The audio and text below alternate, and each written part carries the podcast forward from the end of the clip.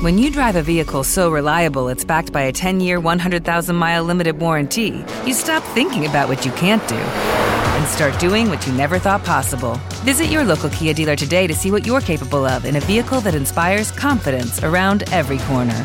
Kia, movement that inspires. Call 800 333 4KIA for details. Always drive safely. Limited inventory available. Warranties include 10 year 100,000 mile powertrain and 5 year 60,000 mile basic. Warranties are limited. See retailer for details. Bueno, Oscar, creo que nunca nos había pasado que algo grabado se nos había quedado desactualizado tan pronto. Sí, la verdad es que es increíble. Lo decimos en este episodio, yo creo que en otros anteriores, pero la velocidad de evolución de la IA generativa está siendo brutal. Tan brutal que en cosa de 10 días, algunas de las cosas que hemos dicho en este programa ya han quedado desactualizadas. Sí, porque en estos 10 días, por ejemplo, eh, Google da la sorpresa y anuncia a Gemini que lo publica y nosotros, bueno, pues nos imaginábamos que iba a salir pronto, pero que iba a tardar un poco más. Efectivamente, o como puede ser el caso de la legislación europea, que también hace cosa de eh, pocos días eh, se ha publicado ya la primera versión de la legislación europea, a la que también esperábamos un poquito más tarde. Pero bueno, yo creo que somos humanos y como tal nuestras predicciones, pues a veces también fallan. Claro, bueno, e, e, en este caso eran tan buenas predicciones, Oscar, que se han adelantado. ¿no? Entonces, pues bueno, hemos, hemos, decidido no regrabar el podcast, dejarlo tal y como estaba y, y, bueno, escucharlo sabiendo que esto estuvo grabado hace 10 días, que las cosas cambian y, y bueno, pues esperamos que lo disfrutéis. Eso es, a disfrutarlo. Estás escuchando Cómo conocía nuestro cloud, un podcast en el que hablaremos sobre Google Cloud y cómo sacarle el máximo partido a los servicios que ofrece, de una manera imparcial y amena. Si tuviéramos que resumir 2023 en un término tecnológico, este sería sin duda la IA generativa.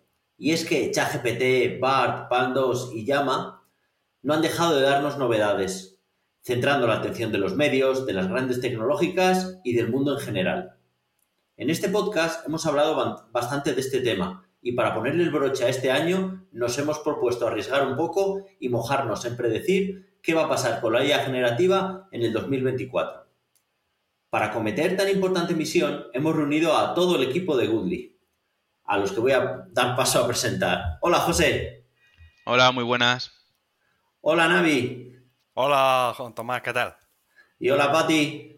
Hola, ¿qué tal? A mi lado, como siempre, está el gran Oscar Ferrer. Hola, Oscar. Hola, buenas a todos. Bueno, pues estamos aquí en el, en el episodio previo a las Navidades. Espero que ya hayáis tomado por lo menos algún roscón. Y, vamos a hablar hoy de, la IA generativa, como ya hemos hablado en el pasado, pero esta vez vamos a ver si, entre todos llegamos a, a, un acuerdo de qué va a pasar en 2024, ¿vale? Este año yo diría que casi a nivel tecnológico ha sido la única novedad si nos ponemos un poco en el extremo, pero casi ha sido la única gran novedad de la tecnología en 2024 y la verdad es que se ha generado un hype eh, impresionante con este tema. Yo una de las primeras cosas que me pregunto es si este hype va a seguir siendo así para 2024, si va a durar 2024 o no, la verdad. Eh, yo particularmente creo que desde luego la primera mitad del 2024 vamos a seguir hablando de esto. Yo creo que hay mucho hype ahora mismo. Eh, lo que pasa es que yo creo que se van a empezar a aterrizar a cosas prácticas y vamos a seguir viendo evolución de todos los modelos. Entonces yo creo que va a seguir habiendo muchísimo hype con esto. ¿Pero qué opináis vosotros? A ver, yo creo que mientras que eh, esté en el punto de adopción que muchas empresas lo están adoptando y, que al final se esté metiendo muchísima pasta al final por parte de, la, las grandes empresas para ir desarrollando y evolucionando los modelos que tiene, va a seguir estando en boca de todos. Eh, es verdad que en el momento en el que se vaya estabilizando y bueno, pues aparecerán cosas nuevas seguramente dentro de X tiempo y, y bueno, bajará un poco el suflé, ¿no? Pero inicialmente, claro, hay un boom y bueno, pues ahora parece que ya el mundo no puede existir sin o, no, o no, va a existir, ¿sabes? Eh, si no tienes IA generativa, tu empresa va a desaparecer. Tan ni tanto ni tampoco. Es decir, creo que está especialmente sobrevalorado el tema de la IA generativa en parte. Es decir, ha, venido para revolucionar, pero creo que se están dejando otras muchas cosas de lado que, que bueno, pues eh, deberían de darle un poco también de cariño, ¿no? Yo creo que es muy importante lo que has comentado del dinero. Ahora mismo se están echando paladas y paladas de billetes por, por parte de los grandes players a este tema. Entonces yo, yo supongo que esto es un to the moon en lo que queda de año, por lo menos, o sea, en lo que queda de año seguro. Y en 2024, y en 2024 también. Pero sobre todo por eso, por la cantidad ingente de dinero que, se ha estado metiendo este año, que va a tener que, empezar a dar sus frutos el año, o sea, a dar, a dar grandes frutos el año 24. Pues yo creo que se va, Voy a decir que yo creo que se va a bajar un poco los buenos pies en la tierra, ¿no? Porque al final lo que dice dinero es verdad, pero también es verdad que se está apostando por la idea generativa para todo. Y igual no es una herramienta para todo, ¿no? Entonces yo creo que el sufle va a bajar un poco. Sí que es verdad que va a seguir subiendo, pero, pero vamos a ver si los casos de uso que se plantean son más adaptados a la IA generativa en sí y no meterlo por meter tecnología por meter tecnología, ¿no? No por moda. Yo estoy más con José, que no es que se vaya a desinflar el suflé, con el dinero que están metiendo el suflé va a seguir ahí. Lo que va a pasar es que vamos a ver la realidad, es decir, toda esta parte de IA generativa, dónde aplica, dónde se puede productivizar y en realidad van a ver el retorno que supone para las empresas hacer proyectos con IA generativa ya sea para mm, productividad de los empleados o para, o para facilitar el trabajo de eh, manuales, automatizar y demás. Va a ver si, si toda la pasta que hay metida realmente eh, les da retorno como se promete. Es que ahora lleva ya un año, creo que hace un año así fue cuando se estrenó por primera vez ChatGPT, ¿no? El 30 de noviembre, creo que además justo coincide con hace un año que era mi santo. Y, y justo hace un año, es decir, ya pasaron suficiente tiempo como para que la empresa, bueno, un año siempre es como el periodo mínimo, ¿no? Eh, en la que echen la vista atrás y digan, oye, mm, hemos hecho esto, eh, podemos estar un periodo de tiempo determinado, un año, dos años quizás, metiendo dinero sin tener un retorno, pero ahora hay que, hay que echar los números, ¿no? Como empresa que eres, tiene que ser relativamente rentable algo. Eh, si en un periodo de seis meses o un año como muchísimo eh, que ya lleve bastante más tiempo de, no solo de preparar la tecnología, sino que los clientes o los usuarios la utilicen, si no se llega a rentabilizar, veremos a ver, como decía Oscar, los primeros seis meses puede ser que sigamos hablando mucho, pero si luego no salen los números, veremos a ver a finales de año. Total. Viendo los, viendo los avances que está, que, está viendo, cómo han evolucionado en los últimos seis meses eh, todo el tema de fotos, estamos ahora con generación de vídeo, yo creo que queda que quedan muchos avances. Sí, a nivel tecnológico seguro que sí, pero habrá que ver hasta, hasta qué punto se puede, se puede seguir innovando, se puede seguir empujando tantísimo como se está empujando esto ahora mismo. Y, hablando de, IA generativa y de, dominio y de pasta, ¿qué, ¿qué, opináis de esta guerra que ha habido entre las, las dos grandes, no? OpenAI seguirá dominando el mercado, llegará Google aquí con Gemini y pondrá, dará un golpe sobre la mesa, que no sé qué opináis. Yo creo que es lo que todos esperamos, ¿no? Que Google dé un golpe sobre la mesa y saque Gemini y sea la bomba. Pero yo creo que vamos a tener que esperar a, Las Vegas. A ver qué, anuncian en el Next. ¿eh? Yo aquí, yo aquí diría, y no lo sé, eh, el dicho de quien golpea primero golpea dos veces. Eh, Google es muy bueno y yo tengo esa sensación, ¿eh? no sé si es sensación mía, pero hasta que no salió en su momento ChatGPT y OpenAI liberó todo el potencial que tenía, Oscar, Oscar, perdón, Google no se puso, no se puso un poco a las pilas, ¿no? Y empezó a publicar todo lo que tenía, que en teoría previamente ya había trabajado, ¿no? Pero no había publicado. Entonces, creo que está siendo muy bueno copiando o intenta avanzar todo lo que puede copiando lo que ya hay. Eh, en parte, y tiene su, evidentemente su, rama de investigación y, van avanzando sus modelos. pero yo no lo tengo tan claro que vaya a pasarle, porque por capacidad económica probablemente sí que lo tenga, pero a veces no todo es dinero. Yo, os pongo otra, otra predicción, que en, lugar de, en lugar de ganar uno o ganar otro, esto se convierte en una, en una commodity. O sea, tú tienes muchos modelos y en el fondo los resultados te, dan un poco igual y, usas uno u otro dependiendo de con quién llegues al acuerdo comercial y te lo ponga más barato. Sí, pero bueno, estamos hablando de eso, sí. Eso, eso pasa igual que con las nubes, ¿no? Es decir, hay nubes que hacen cositas mejor, otras que hacen al final utilizas una y ya está, ¿no? Pero al final siempre internamente, de una manera o de otra, buscas como decir, vale, ¿quién realmente da la respuesta más precisa? Yo por lo menos en mi día a día lo hago, ¿no? Utiliza ChatGPT para alguna respuesta de algo que tienes que hacer. Eh, y luego lo comparas con VAR. La naturaleza propia es comparar, es ver quién está un poquito por delante, ¿no? Sí, sí, eh, completamente de acuerdo. A lo que me refería es que a lo mejor los, los nuevos progresos que ha habido no van a ser saltos tan grandes ya. Entonces ya más o menos un poco pues no va a haber tanta diferencia y te quedarás con el modelo que tengas abierto. Yo la verdad es que estoy de acuerdo con esa visión. Eh, yo creo que se va a ir igualando todo y luego al final el debate va a ser más bien de yo tengo este cloud en mi empresa o yo tengo este otro, pues uso el de este o el de otro.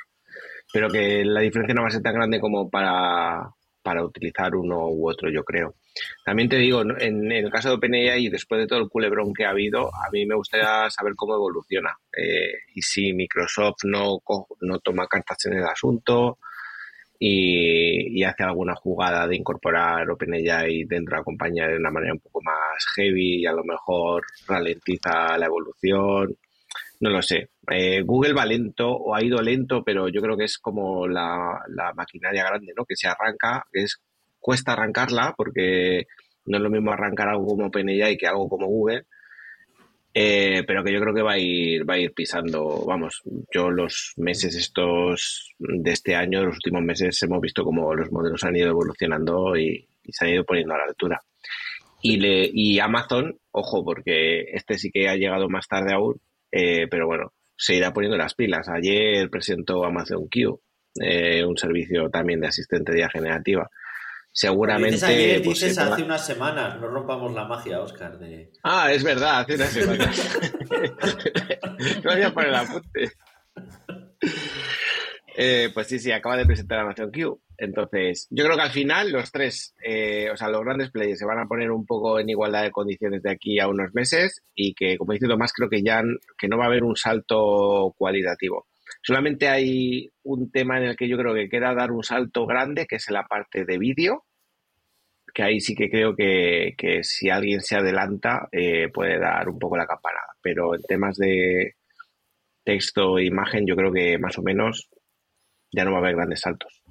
Joder, es que hemos pasado de un OpenAI contra Google, ¿no? Que sería un poco un David contra Goliath, contra una lucha de Goliates. O sea, porque están ahí todos, porque, porque ya no son pequeños ninguno, ¿sabes? No puedes decir pobre Microsoft o pobre Amazon que tiene que competir en desigualdad con Google. Entonces, a ver, a ver qué pasa. Y hablando de guerras, y hablando de guerras y de evoluciones de modelos, ¿qué os parece el tema de los de los 200.000, el límite de 200.000 tokens como contexto en los modelos de, del LM. ¿Qué os parece todo esto a vosotros? Yo tengo una opinión. Yo tengo una opinión eh, y a lo mejor es un poco hater, pero tengo una opinión sobre esto. Pero quería escuchar también la vuestra. Yo tengo una opinión.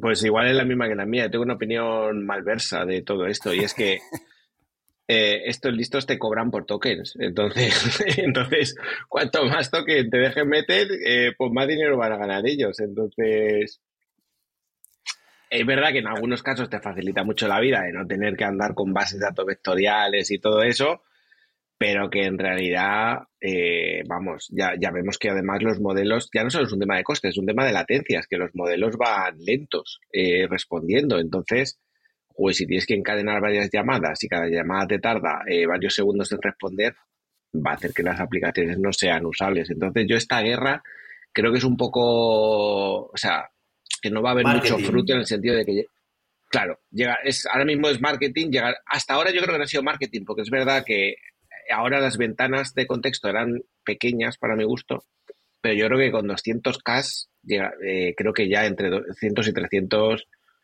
me da un poco igual. Quiero decir, llegará un momento en el que más no, no, será mejor. Vale, déjame que te pare, me recuerda dejadme un momento que os pare, porque a lo mejor no todos nuestros oyentes saben a qué ah. nos referimos con los tokens, con los cash y cuál es la importancia. Así que si alguno de nuestros invitados se, se anima a contarlo brevemente. Claro, tienes toda la razón. Sí, aquí estamos hablando de eh, una de las grandes limitaciones que tienen estos modelos de IA generativa es la cantidad de, información que son capaces de procesar cuando tú le pasas un texto. Entonces, generalmente, por ejemplo, si tú quieres hacer preguntas sobre un documento largo o sobre un libro, imagínate, lo que le tienes que pasar al modelo es eh, el libro completo y además la pregunta que quieres que te responda, ¿vale? ¿Qué es lo que pasa con estos modelos? Que no, eh, que no aceptan tantos caracteres de entrada, aceptan un número limitado de caracteres. Entonces, hay determinadas cosas que no puedes hacer, como pasarle un libro entero y hacerle una pregunta. Hay otros mecanismos para conseguir el mismo efecto, pero no lo puedes hacer a lo bruto. Lo que están ahora todos los modelos es luchando por ampliar esa capacidad para procesar caracteres, ¿vale? Que realmente se llaman tokens, no caracteres, no, y el mapeo no es uno a uno, pero bueno, ese es otro tema y ahora mismo están todos luchando por ampliar esa ventana para que sea más fácil ¿no? Eh, trabajar con estos modelos en este tipo de escenarios. Y, yo creo que va a pasar como otras grandes CAS que hemos tenido en el pasado, ¿no? ¿Os acordáis de las cámaras de fotos cuando de 1K, 2K, 3K, 4K? Ya ni te acuerdas, ya lo ves un poco, bueno, pues sí, han sacado un móvil con 35K. Pues el ejemplo de la, de la RAM en los móviles, estaba pensando yo. Sí. Es que es cuando tenías de un píxel a 2 megapíxeles, se notaba muchísimo. De 2 a 4 también. A partir de 8 o 9 megapíxeles, en condiciones del 95% de los usuarios, el 99% de los usuarios, nadie va a imprimir una foto a tamaño a cero, ¿sabes? O muy poca gente, ¿no? Entonces, eh, afecta mucho más otras cosas porque no por tener más token funciona mucho mejor el modelo realmente. Entonces, es como muy marketingiano esto. Eh, ya, pero e, e, es, irresistible probarlo. Y cada vez que nos han aumentado los K, hemos ido ahí como locos a probarlo. Hombre, a, nadie le amarga un K. ¿Quieres 50K o no? Yo creo que, seguiremos cayendo, seguiremos cayendo en la guerra de los K. Iremos a probar a ver si funciona mejor, igual, pero, pero no, vamos a ir a por ello. También lo, que comentaba Oscar, de que va a haber modelos con muchos CAS, pero va a haber modelos también más rápidos, más tácticos, ¿no? Un poco la filosofía del Gecko en Google y que habrá que elegir dentro de poco, que ahora mismo, no sé vosotros, pero yo siempre cojo el grande por si acaso, qué malo será, pero habrá que ir cambiando un poco la mentalidad de eso. Es más, sacaron un, un estudio la gente de, la gente de Anthropic, que era como antiguo empleado de OpenAI, que son los primeros que publicaron el modelo de 200 de 200.000 tokens, y no necesariamente por tener más tokens, hay un gráfico bastante bueno donde se ve que no necesariamente por tener más tokens la predicción o la respuesta que tiene ese modelo es mejor. Ya, pero luego han sacado el de 200 ellos, ¿eh?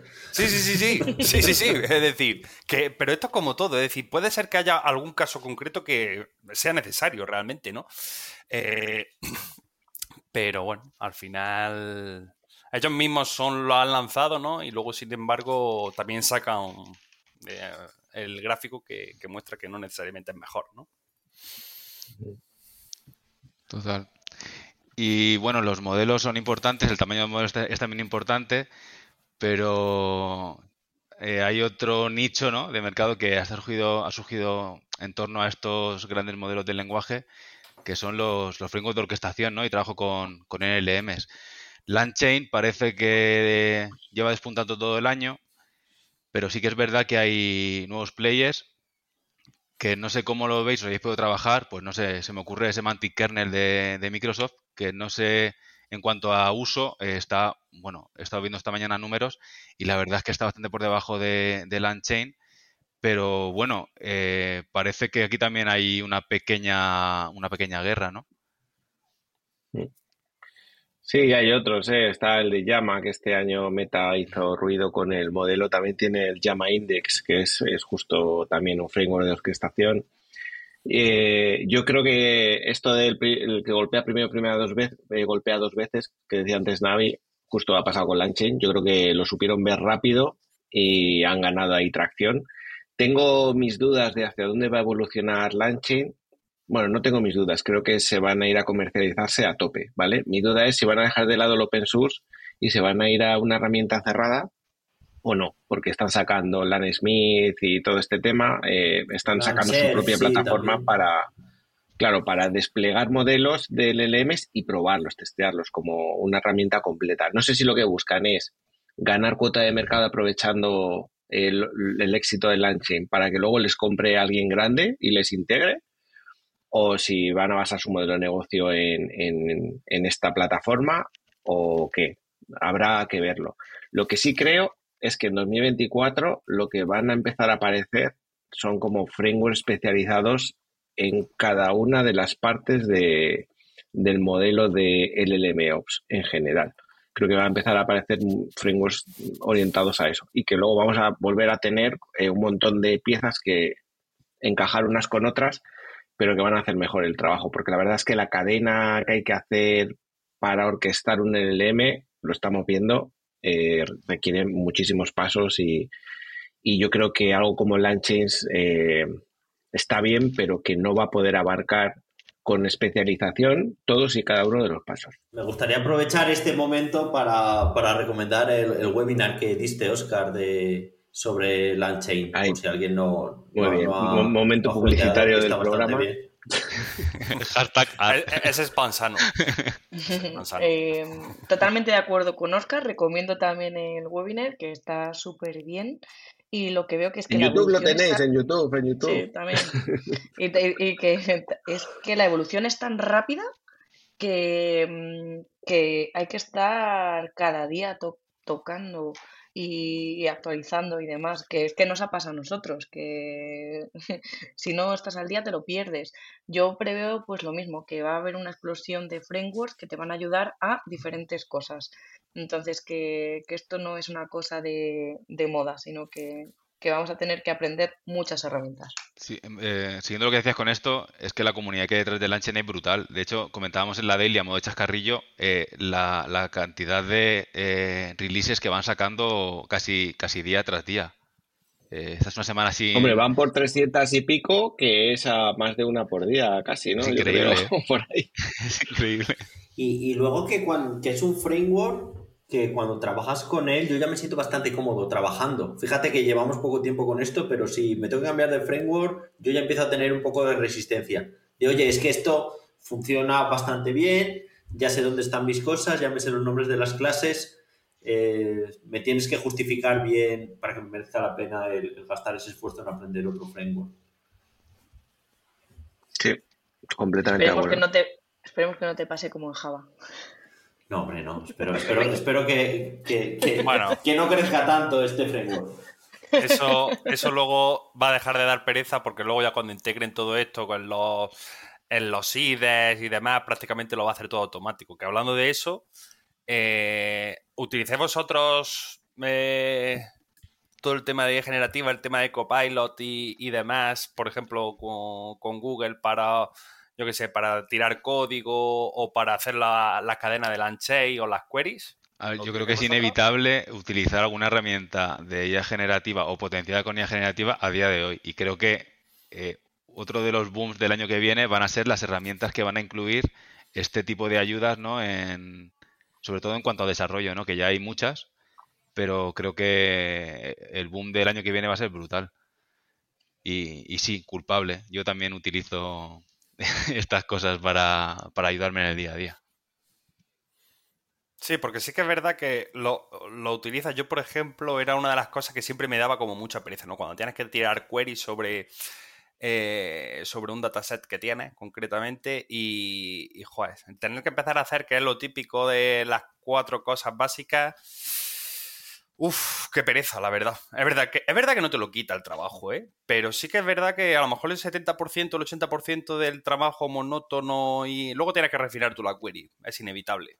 Es muy difícil que te dé la query exacta o bastante precisa y optimizada para, lo que te da una base muy válida sobre la que tú puedes El tener que empezar de, en blanco, la verdad es que joder, te da la vida. ¿eh?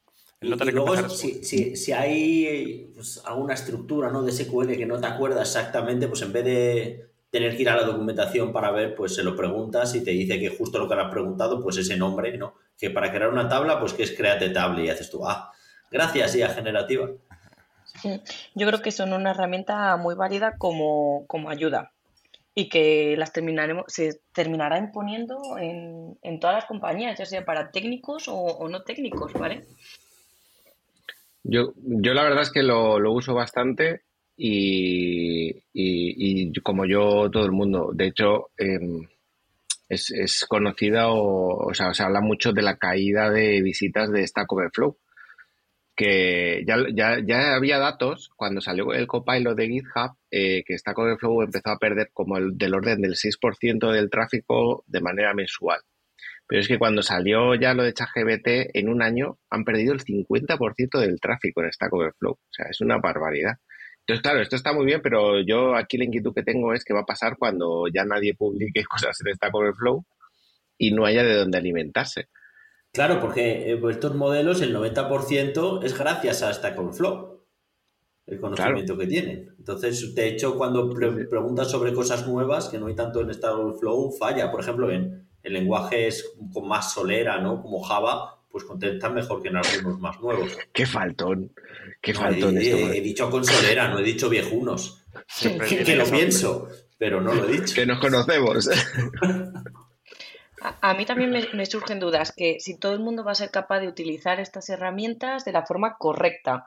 Y, lo que estamos viendo es que están surgiendo eh, nuevos roles o que se propone que, eh, que haya nuevos roles para, para distinguir o especializarse en, en IA generativa. Se habla mucho de Prone Engineering, Gen Engineering, LLM Engineering. Ya empezamos con, todos estos términos que no sé, no, sé qué pensáis si, si, vamos a empezar a, ver por LinkedIn eh, todos estos expertos en LLM Engineering y, demás. ¿Qué, ¿Qué, os sugiere o qué, qué opináis de, este nuevo expertise, skill y demás? Yo me temo que lo vamos a encontrar, pero no me gusta. En el mundo, en el mundo data. En, todos los puntos, no lo hemos encontrado en todos los puntos. En el mundo data ya ha pasado esto. me acuerdo cuando empezó el tema del Big Data hace como 8 o 9 años más fuerte aquí en España. Ya, o sea, antes alguien cogía, te hacía un PLSQL, te podía hacer un procesito, te podía hacer, te podía hacer un montón de cosas, ¿no? Ahora ya no, ahora ya, si el dato está en un formato, eso es un perfil. Si está en otro perfil, o sea, esa especialización de perfiles creo, creo que, creo que está haciendo que muchas veces se pierda el contexto un poco más global de todo, ¿no? Están muy especial, perfiles tan especializados. Eh, a veces es necesario tenerlos, pero a veces también necesitas a alguien que tenga un poco más de visión global, ¿no? Y yo esa especialización tan, tan, tan, tan, tan concreta de algo hace que te pierdas la foto completa. Y no, no me gusta, la verdad. A ver, aquí la, la, movida que hay es que eh, toda esta historia de los LLMs, eh, para mí está a caballo entre el, ingeniero de datos puro y el ingeniero, o sea, y el data scientist, el IA, el MLOps, engineer, etc., ¿vale? Porque la verdad es que lo de los roles de data es una locura. Yo me he rendido ya. Pero es verdad que eh, es que ha traído como nuevas cosas que no sé, que, están como a caballo entre, entre, entre dos roles diferentes, ¿no? Porque todo esto de productivizar el LMs, eh, los que sabían de MLOps, solo quizá los más cercanos, pero hay una parte de data engineering también muy cercana, eh, porque hay, mucho de ingesta de datos. Entonces está un poco a caballo, pero claro, que la solución siempre que pase algo de esto sea un nuevo rol que haga esto, me parece un poco locura. Me gustaría que la gente fuera más transversal en data, la verdad. Pero me temo que no lo vamos a encontrar el año que viene. A ver, obviando el tema de los roles, yo creo que las skills que se necesitan ahora son nuevas y son muy importantes. El que se haya peleado con un LLM sabrá lo importante que es hacer un buen prompt, por ejemplo. Que no es tirar simplemente una línea de código, que requiere, que requiere cierta habilidad, ¿no? Sí, pero es una habilidad que puedes, es decir, si tú tienes un perfil de datos que conoces cómo funciona el mundo, la ingesta, el, un modelo de datos, es decir, eh, es un conocimiento que evidentemente no tienes y que puedes adquirir, es decir, no es algo que claro, claro, sí. Por eso decía obviando los roles, porque al final lo que hablaba son de skills, ¿no? Y esas skills son nuevas y están de moda ahora y están en boca de todos porque son nuevas, pero que al final son skills que se, se, se terminarán adquiriendo en roles. Bien sea los que ya existen o nuevos que se crearán, pero al final, pues eso, estoy totalmente de acuerdo con vosotros. ¿eh? A mí me gustaría pensar que vamos hacia perfiles completos, es decir, que no nos aislamos en soy experto en esto, porque eso al final es inviable a la hora de ejecutar un proyecto porque necesitas muchas personas para ejecutar un proyecto, aunque sea una poco de generativa o lo que sea, que, termina siendo inviable a nivel empresarial. Y, con esto yo quiero decir que, lo más importante es saber y aplicar lo, que sabes y aprender nuevas skills, que yo creo que todos en este mundillo no, nos mola. Y eh, a la hora de aprender nuevas skills, nuevas tecnologías y demás, que, lo que lo que sí que estamos viendo y que esto sí que es una realidad, es que qué pasa con todo esto de la IA generativa en el mundo real, qué, qué miedos tiene el público general respecto a la IA generativa y cómo se, cómo se está legislando esto. Eh, tema, tema chapote, ¿eh? ¿eh? qué es lo que pienso yo y, qué creo que va a pasar en 2024 y en los siguientes años, que, que, siempre un poco la legislación va a ir por detrás de la tecnología y sobre todo en Europa, porque somos bastante burocráticos. No sé qué pensáis si esto nos va a afectar a la hora de, desplegar nuevas soluciones, y vas a tener que dar marcha atrás a, ciertas soluciones o no, o, que esto las grandes lo tienen controlado y realmente como somos, entre comillas, implementadores de soluciones, estamos libres. Va a pasar algo muy parecido con lo que ha pasado con Data a otras velocidades, pero pues primero empezamos con Big Data y una vez que están las primeras soluciones, se empezará a legislar a una velocidad más lenta y habrá que adaptar las soluciones. Con lo cual, bueno, como, como, como encargados ¿no? tecnológicos de mantener los sistemas, pues un, poco faena, pero por otro lado más trabajo. Bueno, también lo que más me preocupa es realmente... Eh, Europa siempre, o sea, bueno, ya no Europa, yo creo que todos en legislación van por detrás de, la tecnología, porque eso es así, o sea, es que primero surgen nuevas capacidades y luego las legislas, porque tampoco puedes legislar con antelación si no sabes lo que va a surgir. Eh, yo el miedo que tengo es que Europa se quede un poco atrás. Eh, Estados Unidos ya está un poco ahí con la mosca de la oreja con el tema China, que están súper avanzados en inteligencia artificial y están llamando un poco al orden, ¿no? Los grandes tecnólogos. Y en Europa todavía no he visto grandes llamamientos a, ojo, que nos quedamos atrás en el tema de IA. Entonces me preocupa que, eso, que seamos más lentos en todo, en la legislación, incluso en levantar un poco el miedo de, que tenemos que ponernos serios con este tema. Yo estoy contigo y, y creo que creo y espero que, nos den empujones en, Europa para, seguir avanzando y ya no diré ser pioneros porque es difícil, pero sí que sí que ser un player dentro, que, es que al final esto pega en, el entorno geopolítico y ser un player importante, que no sea solo Estados Unidos y China. Otro, otro tema que creo que va a ser clave va a ser el, el hardware para lanzar todos estos modelos, porque ya estamos viendo que Nvidia pues está pues, to the también, ¿no? Eh, estuve viendo el otro día un análisis de las, de las GPUs que ha dado a los grandes competidores, que también se miden en cash, y, no hay para todos. Y es muy probable que no haya para todos y que no todo el mundo pueda estar usando la IA generativa para todo. Entonces a lo mejor empieza a haber escasez, subida de precios del procesamiento y volvemos un poco a donde empezamos que están muy bien los cash, pero a lo mejor no te lo vas a poder permitir, no te vas a poder pagar ir en Hammer al colegio. Yo creo que la clave está lo que comentábamos antes de tema de racionalizar y economizar modelos, ¿no? Si no necesitas un modelo súper grande para hacer una tarea, utiliza un modelo que sea más, eh, pues más pequeño, ¿no? La economía de los modelos, eh, yo creo que va a ser. Entonces, si se racionaliza, pues eh, el problema de la escasez igual se, pues es un poco menos problema, ¿no? Si todos vamos a, a lo más de lo más, pues igual faltan. Podemos inventar aquí un nuevo término y lo registramos, que será LLM FinOps. Me parece correcto. Te diré, que te diré que falta- Google ya, te diré que Google ya registró una patente eh, hace como cosa de un mes, eh, una patente que era capaz de calcular el coste de un modelo, de diferentes modelos de inteligencia artificial. Era como un estimador de costes de, de IA. Me Sí, faltaba se ha vuelto a hacer porque adelantar. te metes en el tema de pricing de los modelos y ves cómo lo cobran, por ejemplo, los principales, por ejemplo, Google o Amazon. Y, joder, hay que, hay que echarle un rato ¿eh? para enterarte un poco y, y ser capaz más o menos de sacar un coste de eso. ¿eh? Sí, sí. Sí, O que una nueva rama de FinOps no me parece una locura. ¿eh? Pues Perdón, eso Dale, lo, lo- lo que estaba pasando un poco con el cloud, ¿eh? que al final es muy bonito, nos vamos, lo usamos y luego vemos que, que, que- que cuesta dinero, así que hay que apretarse el cinturón. Y ya te dejo. Eh, nada, pues sí es que yo creo que vamos a ir terminando, ¿no? Eh, vamos a ir terminando. Eh, yo creo que, que hemos, hemos visto un poco cómo creemos que va a evolucionar este tema de la IA generativa en 2024.